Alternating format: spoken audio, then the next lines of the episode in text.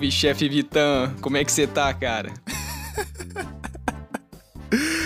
e aí, bicho? Ah, tô bem, tô com sono ainda, tá cedo. Pô, cara, mas assim, nesse ânimo, pô, aí não dá, né? Mas sabe o que, que é? O programa, velho, o, o Masterchef, ele termina muito tarde. Eu acho que tinha que mudar o horário. Na verdade, para mim, a melhor versão dele era quando era de domingo. Mas, primeiramente, né? Sejam todos muito bem-vindos ao Podchef Mastercast, o primeiro podcast especializado em Masterchef aqui da América Latina. Arrisco dizer do mundo, mas eu só me arrisco, né, nesse caso, porque eu não, eu não fiz a pesquisa. E fomos pegos de supetão, pegos no pulo, quando ontem a gente descobriu no, ontem, no dia 14 de julho de 2020, o ano da pandemia, a gente descobriu que uma nova temporada de Masterchef tinha começado. Pois é, e começou, e pior que a gente descobriu, descobriu depois já tinha começado, né? Pode por isso, 15 minutos depois. e sem a Band, que eu nunca vi ninguém ter Band na, na TV. Porque Band tá sempre em todo canal, você tem qualquer TV. Se colocar no rádio, você vai ter Band, mas ninguém tinha. E, mano, pior que deu para perceber que coronavírus e Masterchef não combina, né? Porque já mudou bastante o. já mudou bastante o esquema lá do, do programa, né? Que a gente também foi descobrir só no final. Olha só que beleza.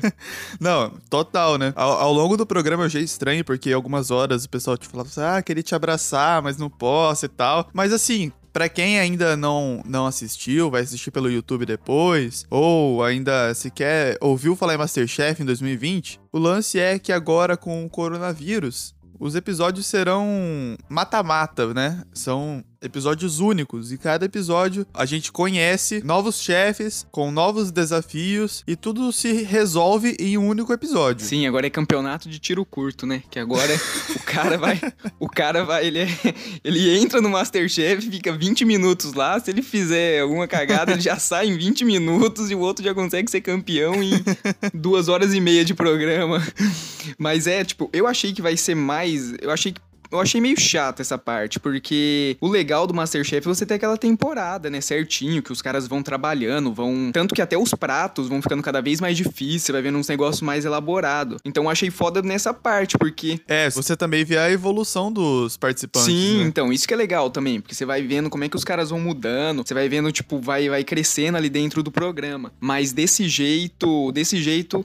Eu acho que cai um pouco, porque o cara ganha o Masterchef, mas não sei nem se pode dizer, pô, sou o Masterchef 2020, porque vai, vão ter vários Masterchef 2020. Total. Então eu acho que, tipo, nessa parte aí eu falo que é aquela vitória, pô, ganhei o Masterchef, mas ganhei o Masterchef no ano do coronavírus. Então, o cara tem que deixar bem especificado isso. E também eu acho um pouco desesperador esse, esse cenário, porque eu não sei se você chegou a ver aquele vídeo é, de um cara de um teste japonês que eles fizeram. Colocaram, tipo, uma, um creme na mão do, de, um, de um malucão lá. Esse creme era sensível à luz ultravioleta ou luz negra, alguma coisa assim. E ele foi para um restaurante self-service. Aí dentro do restaurante ele foi lá, se serviu, começou a comer e tal. Aí eles hum. apagaram as luzes, ligaram a luz negra no restaurante para ver onde que tava esse creme, né? Por onde foi passar. E tava, tipo, em muita gente, tá? Era muito bizarro. Cara, Masterchef não é nada mais do que uma bomba relógio do coronavírus. Sim, eu, eu ouvi falar disso aí, eu não vi, mas eu vi mesmo. Meio que para mostrar o quanto você contamina facilmente dentro de um restaurante, dentro. Eu vi isso aí, eu achei legal, achei a ideia interessante. Mas é isso, né? É um ano, um ano a ser lembrado, né? Não vai ser fácil, não. E assim, entre um Masterchef e uma nova edição do Big Brother, Cara, eu, sou, eu prefiro um Big Brother. Você não acha que, que seria mais seguro? Eu acho que o Big Brother faz mais sentido nesse momento. Porque o Big Brother é uma galera já isolada, cumprindo isolamento, se você colocar todo mundo ali dentro fazendo o teste, falar, ó, ninguém tem, tá todo mundo ok, todo mundo negativo, faz mais sentido o Big Brother nesse momento, porque o Masterchef nesse momento não se encaixa. É, eu também acho. Porque você vai estar tá chamando uma galera estranha ali pro programa, lógico, eles vão fazer teste e tudo mais, mas você vai estar tá chamando uma galera ali para mexer com comida, para lidar com comida, e, tipo, é um negócio que não, não faz diferença se você tá de máscara, se você tá tomando cuidado ou não. Porque você vai estar tá lidando com comida, você vai estar tá lidando com um espaço abertão ali, né? O Big Brother faz mais sentido. Mas vamos lá então, Mariltinho. Me diga, como foi essa primeira prova, né? Porque pelo menos isso eles mantiveram que foram as duas provas semanais no programa. Quase como uma, uma triagem ali, né? Isso, uma triagem com pratos mais até mais simples, né? Você vê que não foi nada, nada assim muito sofisticado, né? Acho que dá para se dizer. Foram pratos típicos brasileiros, né? Que a galera conhece. E ali coisa mais comum. Eu acho que até por conta disso mesmo, da galera tá entrando, de ser uma galera que não vai ter aquele tempo de crescer dentro do programa ali pra ir cada vez aperfeiçoando mais. Uhum. Eles colocaram até pratos típicos ali que os que cantores. Tanto que a hora que eu liguei foi bem na hora que falaram: Ó, o prato do Fernando e Sorocaba, quem vai fazer? Eu falei: o quê? prato do Fernando e Sorocaba. Aí eu fui entender que realmente, tipo, os cantores, os famosos, acho que foi a Ivete Sangalo, Tiaguinho, Fernando Sorocaba, e não lembro se tem mais alguém, que deu. que E o Tiro Lipa. Tiro li, olha só o tiro lipa aí.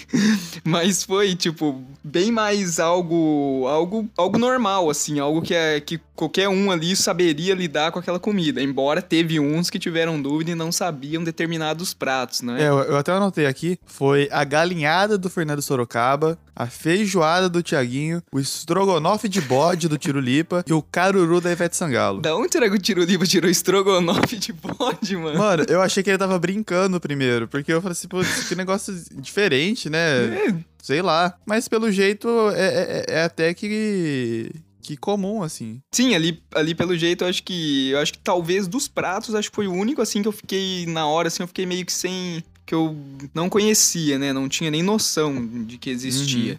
É, mas de resto, é seguindo aquilo lá mesmo. Foram bem. Foram pratos bem, bem comuns, né? E o que se pôde notar também foi. Foi uma galera ali, parece que. Começando assim também naquela euforia do início, mas sabendo que já ia ter o fim. Então eu achei que deu uma. quebra um pouco o ritmo. É. Você tava com aquela sensação, porque a hora que eu liguei, eu coloquei, eu pensei, mano, certeza, vai cair dois daí, vai ficar mais uns outros pra, pra outra prova de eliminação e vai sobrar uns quatro desses que segue pro programa. Sim. Essa foi na minha cabeça, mas. Na minha cabeça. É porque assim, é, tá- a gente tá acostumado a ver o processo é, de seleção do Masterchef sendo aquela parada gigantesca, né? Com milhares de pessoas, sei lá, no Morumbi fazendo uma, uma comida e tal. Eu falei assim: ah, deve, deve ser só uma versão reduzida por causa do coronavírus, mas vai ter a continuidade. Vão sair daqui algumas pessoas e segue o jogo. Sim, não vamos aglomerar participantes. É, né? mas sim, acabou, né? Acabou, acabou e nem deu tempo da gente pegar os nomes. Outro detalhe, ó, porque você não consegue decorar o nome da galera que vai participar. Sim. Alguns ali você pega o nome, outros eu mesmo não, não consegui gravar o nome de todos. Mano, eu, eu acho que eu só lembro de dois nomes, na real. Eu até anotei aqui, porque como que a gente vai falar sobre os pratos sem saber o nome, né? Então, acabei aqui pensando numa. em fazer destaques de- nesse episódio. Mas, já que a gente comentou sobre os, os pratos, ô Mariucci, me diz então. O que, que te chamou a atenção nessa primeira etapa dos rangos favoritos aí dos, dos famosos? O que, que te chamou a atenção nessa primeira prova? Bom, começando pelo. Olha só, eu falando que eu não decorei o nome do pessoal. O rapaz de camisa vinho, que não sabia o prato dele. Como é que é o nome do cara de camisa vinho? Eu anotei aqui como o menino do Caruru. o canadense. Caruru Boy. O Caruru Que Boy. mistura português com inglês, né? Podia ser Caruru Boy. Mas let's go, né? Vamos conversar sobre. sobre os. sobre os pratos. Não, mas o. o- come- Começando pelo Caruru Boy. Cara, o Caruru Boy foi um cara que. Eu falei, meu, beleza, o cara não sabia fazer um prato, acho que é normal. Tudo bem, Mas, né? meu, foi um negócio girando em torno dele inteira aquela primeira prova, porque ele não sabia fazer o prato, ele pediu ajuda, a ajuda, pelo jeito, acho que não agradou muito ele, ele criticou a ajuda, né, porque ele ficava toda hora jogando pra, pra pessoa que ajudou ele, olha só. Pô, você me ajudou, mas a culpa é tua, tá dando errado. E outro momento também ali, bem no comecinho, que me chamou a atenção foi o, o cara da banda, O piranha- o pir... O Piranha Sangrenta. sedenta. Eu não sabia qual que era o nome certo, mas eu fiquei entre os dois. Sedenta, Sangrenta, não lembro. É sedenta, piranha sedenta. O piranha sedenta, sedenta ia fazer uma galinhada sem ter galinha, né? Os caras do programa fizeram alguma sacanagem. É, é, é, muito vacilo junto ali, porque primeiro que o, o Karuru Boy, ele, tipo, gerou toda uma comoção pela própria inefi ineficiência dele, do despreparo. Tipo, ele não tava preparado para estar no Masterchef. E aí ele, tipo, fez com que as pessoas se sentissem culpadas porque elas não podiam ajudar ele por ele simplesmente não fazer o mínimo, sabe? E aí o, o aí o, o Piranha Sangrenta, cara. é muito vacilo junto ali, porque ele não tinha galinha, só que o restante do prato dele começou a mostrar que, assim, a galinha, mesmo se não tivesse ali, não ia dar em nada, assim, não, não fez diferença nenhuma. Porque o prato dele, a galinha, a galinhada dele era um arroz temperado, né? Acho que dava pra, dava pra ir sem galinha mesmo, porque o cara... era um arroz de, de Natal. Bem colorido ali, com pimentão. A gente coloca um monte de coisa. Pra mim, o, o, o ponto alto dessa, dessa, dessa parte foi quando ele ele falou assim: ah, não, vou pôr uns gomos de tangerina, cara. Faz tudo sentido, né? Mas outra coisa também, isso aí eu achei legal. É a feijoada. Feijoada ali você via que saíam uns pratos bonitos, assim, uma feijoadona bonita, feijoada bem, bem brilhante. A galera que pegou feijoada para fazer, eu acho que se eu tivesse nessa prova, eu ia gostar de ter caído com uma feijoada. Porque a feijoada foi um, ali um dos pratos que também bem me deixou com vontade. Mesmo sem, com pouco feijão ainda, conseguiu chamar atenção, né? Sim, mesmo com, é, praticamente teve um prato lá que não, não, as pessoas mais focaram na carne do que na... Enquanto o Caruru Boy corria pelo pátio ali em busca de, de ajuda, mas foi legal. Foi a feijoada, eu achei que foi um dos pratos que, que me agradou, assim. Eu achei, eu achei bonito de ver. Mas, como esse é o primeiro episódio, né? Assim como o primeiro episódio da, da nova temporada de Masterchef, a gente erra em algumas coisas. E a gente esqueceu de explicar um pouco mais da, da prova, porque na verdade eram duas pessoas fazendo o mesmo, o mesmo prato, que acho que é ali para criar uma rixa, né? Pra poder ter um, uma forma de comparar também quem fez melhor, quem acertou, quem não acertou. E coincidentemente, e tristemente, tanto o Caruru Boy quanto o Piranha Sedenta caíram com outros competidores que mandaram muito bem. Sim, o Caruru Boy caiu com o. Era Isaac o nome do. Acho que era, era Saulo, eu acho. Saulo, exato. Não sei de onde eu tirei Isaac, mas vou chamar de Isaac. O Saulo, cara, o Saulo, pô, o cara entendia muito ali. Dá pra ver que é um. É um daqueles. Seria um daqueles personagens que acho que pensando por conta, assim, de tudo. É, de todo o conhecimento ali que o cara mostrou na prova, daria para sentir que seria um cara que ia crescer muito ali dentro do programa. Seria um forte candidato a vencer, uhum. eu acho. A vencer, tipo, a, a longo longo prazo. É porque ele fez o prato, o caruru dele ficou muito bom. O caruru dele ficou assim, você vê que ficou muito bom, né? Parece que eu experimentei. Mas não, ficou bonito, eu, eu digo assim, a apresentação. Super elogiado, né? Foi super elogiado. E ele sabia fazer o caruru, né? Tanto que ele ainda, ele ainda ajudou o caruru boy a... Tem que lembrar o nome do caruru boy. É, porque, é, é caruru boy agora. E eu acho que eles fizeram também esse esquema de, de disputa para dar um pouco mais de rivalidade, já que a prova era... Já que a prova era curta. Então acho que fez um pouco de sentido isso, é, você criar essa rivalidade, você uhum. criar esse, esse duelinho ali entre entre eles, porque justamente para dar mais para dar mais sentido pro jogo, porque senão seria cada um fazendo um prato diferente, levando lá e sendo julgado por aquilo. Então eu achei que isso foi interessante. É, e verdade, a gente tinha esquecido de explicar isso aí. Tem alguma outra coisa que ficou, passou batido do, do, do começo da, das regras? Acho que era só isso mesmo, né? Da, da competição entre eles. E dos pratos, a gente falou da feijoada, galinhado, caruru e teve o. Ah, o do tirulipa, né? É, o tirulipa eu achei que passou meio batido, assim. Ninguém né? comentou tanto. Eu, eu queria comentar um pouco sobre a Silene, cara. Silene, grande Silene. Ela... Que foi a antagonista do Piranha Sangrenta, né? Isso. Ela que também fez a, a, a galinhada. galinhada, mas mostrou que manjava do assunto, fez um tempero todo arrumado. Eu até anotei que ela tinha um grande potencial para ser a vilã da temporada. E ainda não, não tinha caído minha ficha que o programa ia ser único, né? Ah, de ser aquela pessoa mais assim, vilã. Faz sentido, por ser uma pessoa assim, mais ali focada mesmo pra, pra ganhar. E dá pra ver que ela, ela era bem séria, né? Fazendo a parte dela ali, o, o rolê dela. É, eu arrisco dizer até que rolava um ar de superioridade ali. Também, um pouco, né? por questão. E dava pra ver que era uma pessoa bem chique, bem elegante. Então, geralmente, Sim. pessoas assim é, têm mais vivência com comidas, principalmente comidas mais, assim, diferentes, não tão comuns. É, seria uma forte candidata. Seria uma forte candidata. Pensar que ela seria uma vilã e também uma daquelas pessoas pra chegar próximo até de uma final. Não sei se conseguiria chegar numa final, mas Sim, ela teria, que teria gabarito pra, pra ir longe na competição. Ela me lembrou a Teresa Cristina de Fina Estampa, sabe? Da novela que tá passando agora na Globo. Pra- mas pra mim, o auge da.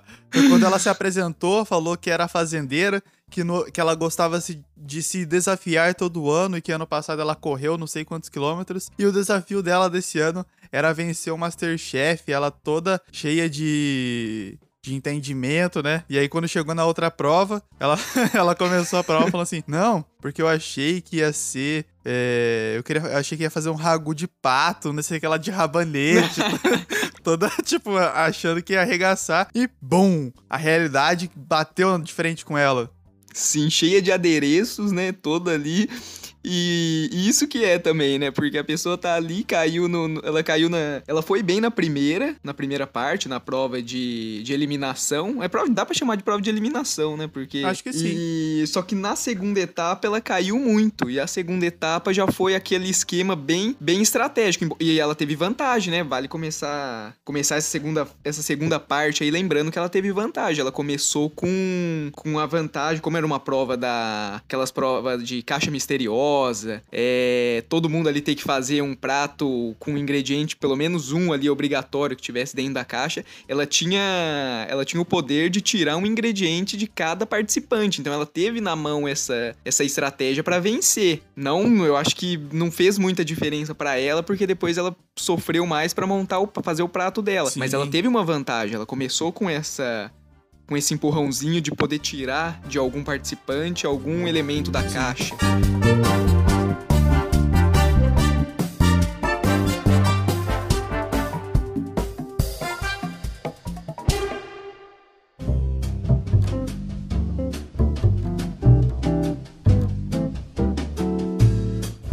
E a tal caixa, né? Trazia uma cesta básica para as pessoas poderem inovar ou apresentar um prato assim com criatividade, bem feito e que pudesse até ressignificar, eu acho, um pouco é, aqueles ingredientes. Mariucci, o que, que você achou do, da produção do pessoal nessa prova, assim? Porque uma coisa que eu achei interessante de observar é que ninguém pegou sardinha. Então, Eu acho que poderia ter sido algo assim mais utilizado até pra mostrar uma versatilidade ali na cozinha, mas o pessoal preferiu ficar num, num- numa segurança ali da, do fígado, da asa de frango, da bisteca de porco, que são, acho que as proteínas mais usadas, né? sim, eu acho que é por conta até de ser mais fácil de você lidar, tipo, combinar um sabor de um, de um fígado do que com uma sardinha, né? Sardinha já é mais difícil. Eu escolheria a sardinha. Eu acho que seria mais gostoso você fazer uma uma eu prefiro, eu não gosto de fígado, né? Então por isso que eu sou meio suspeito pra falar. Mas mas eu achei legal a ideia da prova, assim, até pra você testar esse essa parte das pessoas saberem lidar com ingredientes ali mais Populares. mais populares. Populares seria a palavra boa. Então eu achei legal é, por essa parte, porém, é, eu acho que poderia ter dado essa variada. Eu acho que ficou muito, tipo, todo mundo usando fígado, fígado, fígado. Os pratos saíram ali bem próximos. Sobressaiu quem usou um tempero diferente pro fígado. E isso, mas entre eles ali ficou todo mundo no mesmo patamar. Uhum. Então isso eu achei, eu achei que ajuda na- nessa hora de decisão porque você avalia a comida pelo sabor, que é o mais importante, não pelo que cada um saberia inventar ali. Claro que a inovação também é legal, mas eu acho que o sabor ali eles avaliaram bem o sabor de cada um. No final das contas, a proposta deles meio que foi por água, água abaixo e uma prova diferente acabou acontecendo, né? É, porque não acho que cada um meio que decidiu decidiu ali o que ia fazer e mandou ver. E só, não, e só lembrando também, a gente não lembro se a gente comentou, é, quem caiu na primeira fase foi o Caruru Boy e o Piranha Sedenta, né? O que os dois que a gente tinha cogitado. E pra essa segunda prova, quem, como a gente falou, quem tinha ido bem, que foi a Silene, a Silene, ela, ela acabou não tendo tanto potencial, mas uma pessoa que eu gostaria de destacar também pela sua alegria, eu acho que essa também foi uma das pessoas que eu gravei o nome, a Cecília. Eu tava torcendo pra Cecília. Eu ia falar isso. Eu ia falar no final, mas já que você Putz. levantou essa bola. Que pessoa legal, né? Pra mim, a campeã moral dessa, prime dessa primeira é, temporada, da temporada, foi a Cecília. Cara, uma pessoa simpática, que leva tudo numa boa, fez o, esse episódio ser mais divertido e ainda levou um rango muito, muito engraçado, velho. Mano, uma alegria, tipo, alegria, tipo, espontânea, assim. Você via que não era nada forçado. Isso aí eu achei, tipo, muito legal, assim, de ver ela lidando ali, ela trabalhando. O, o jeito dela, a alegria dela, toda hora os jurados ali. Os jurados eu achei também que estavam mais tranquilos ontem. Não tava aquele aquele pegando mais assim Aquela no- pressão, no, né? pé, meu. Aquela pressão. Tava um negócio bem suave. É, e a Cecília me chamou muita atenção por causa disso. Se fosse pensar um outro Masterchef juntando esses participantes, um Masterchef pós-pandemia, eu acho que ela poderia, ela deveria estar num, num Masterchef há mais. uma temporada inteira, né? Com mais tempo. É, é, seria legal acompanhar a evolução dela, né? Sim, a evolução dela eu acho que seria legal, até porque eu acho que ela teria, ela teria potencial também pra chegar pra ir longe. Um cara também que eu achei muito bacana que daí agora falando que foi o vencedor, né, da, do MasterChef, quer falar sobre o vencedor já ou ainda tem Não, eu acho que, acho que a gente já pode ir encaminhando pro final e já comentar sobre é, quem ganhou. foi o me corrija se eu estiver errado, Adailton o nome dele? Railton. Railton. Pô, Railton. Grande Railton. Mano, o Railton foi um foi, foi gostoso ver ele ganhar. Foi. Porque foi justamente aquilo que a gente falou no começo. Foi uma prova pra você usar os ingredientes que estavam ali na caixa e ele usou da maneira mais simples possível, mas pelo que tudo mostrou ali de forma saborosa. Uhum. Eu acho que foi uma vitória dele, foi uma vitória. Eu acho que é digna do Masterchef, porque o cara, pelo jeito, ganhou muito no sabor do prato dele. Que era um prato simples, que era um fígado temperado, né? Um fígado fritinho, né? Feito na panela mesmo, temperado com arroz e. E se eu não me engano, uma salada, né? De. Era alfa De repolho. de repolho. Eu achei que, pô, foi uma, foi uma vitória legal. Eu gostei de ver, porque eu acho que numa cozinha é isso. Você dá mais valor pro sabor. Você não precisa, acho que, a comida ser inovar, inovadora ali, você fazer algo, algo diferentão, assim, mas sim você, você fazer algo simples e gostoso. Fiquei feliz com a vitória dele. Eu achei muito legal o que, a, o que a Paola falou. Ele contou a história da cesta básica no Brasil a partir da própria vivência e com o prato dele, né? Quando ela falou isso, eu me arrepiei inteiro. E acho que realmente foi uma, uma vitória muito digna e bastante representativa, né? De, de, de toda, toda uma realidade que nos cerca. E geralmente, quando a gente assiste, por exemplo, o Masterchef, a gente espera a tal da alta gastronomia, né? Que muitas vezes é excludente. E ali, na verdade, o que aconteceu no episódio foi realmente um resgate, eu acho, da, de uma comida brasileira, que a gente comenta sempre, né? Quando, por exemplo, a gente fala sobre o que o brasileiro gosta de verdade, o que a gente prefere comer, e quando a gente ouve pessoas que estão fora do Brasil e tal, sente saudade, é do arroz e feijão, é do bife, né? Então acho que foi uma vitória muito digna e que mostra também que, na verdade, os, os participantes são capazes de uma revolução ali, ali desvirtuando completamente a prova para fazer algo completamente novo. Sim, eu concordo. Rapidão só, agora é aquele momento que eu falei. Aquele momento que eu falei da compra lá, ó. Chegou a compra? Eu vou dar um grito aqui rapidão, daí. Não sei se vai querer pôr ou não, né? Chegou a compra! Ó, chegou! Saiu lá já pra atender. Uma coisa que eu proponho, que eu acho que teria que ter, é. Eu não sei quantas. tem- Você sabe quantas, quantos episódios desses vão ter do, do Masterchef? Eu não cheguei aí atrás Não disso. sei, faço nem ideia. É, então. É, porque foi mais ou menos na altura, eh, quando, quando o Railton ganhou a competição, que a gente foi dar conta que ele tava levantando o troféu do Masterchef, que na verdade não se passava de cada jogo uma decisão, né? Cada, cada episódio uma final. Sim. Então eu acho que poderiam juntar, passa isso, né? Tudo isso, porque deu pra ver claramente que a Band ela fez esse Masterchef especial pra, pra ser uma forma mais de entretenimento aí, principalmente pelo que nós estamos vivendo, né? Aham. Então eu acho que seria legal selecionar esses participantes e, pô, dar uma oportunidade pra um Masterchef mesmo, do que a gente tá acostumado, numa próxima, pós-pandemia, junta os vencedores e os que tiveram destaque em cada episódio. E, pô, reúne essa galera, coloca num Masterchef para competir mesmo. Porque você viu ali que tem vários competidores ali com um potencial muito, muito grande. Então eu, eu deixo essa. Claro que a Band tá cagando pra minha opinião, né? Mas. Eu não, deixo louco. essa- Eles estão ouvindo a gente agora. É mesmo? Ô, craque Neto, Claro. craque Neto, da Atena no YouTube. Não, mas fica aí o nosso, a nossa campanha para que isso aconteça, né? A gente deixa aí já a nossa sugestão e também a gente já autoriza a própria Band a usar esse formato que a gente consolidou aqui no, no Podchef Mastercast do programa com os vencedores de cada episódio pro pós-pandemia. Sim, já fica o recado, porque eu acho que seria legal tanto pra eles quanto até pra gente que vai estar assistindo e vai. E o, e o nível vai subir bastante também, porque a, vai ser uma galera, vai selecionar uma galera muito boa. Vai, ser, Sim. vai selecionar uma galera que eles que eles escolheram ali bem.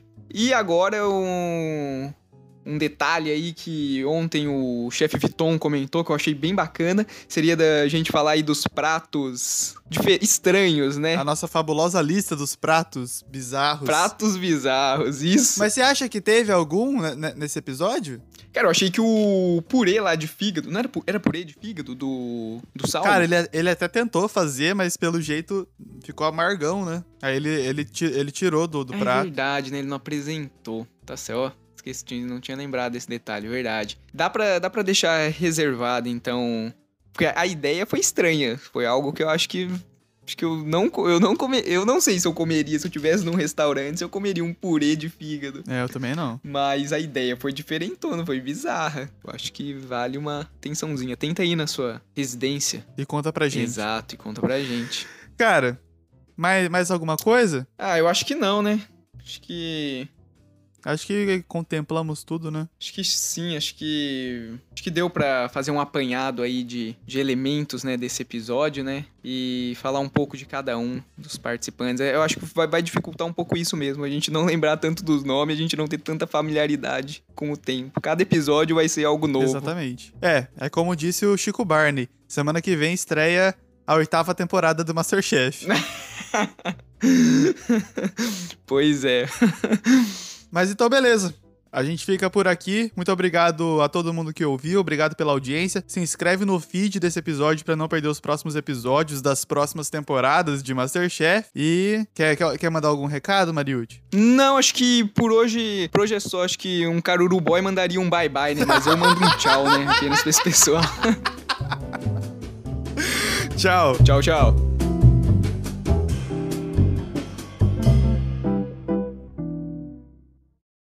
Este podcast tem produção e apresentação de João Mariucci e Vitor Assis. Edição de Vitor Assis e trilha sonora por Kevin MacLeod, com as faixas Private Eye e Bossa Antigua, utilizadas sob licença de atribuição do Creative Commons. Até a próxima!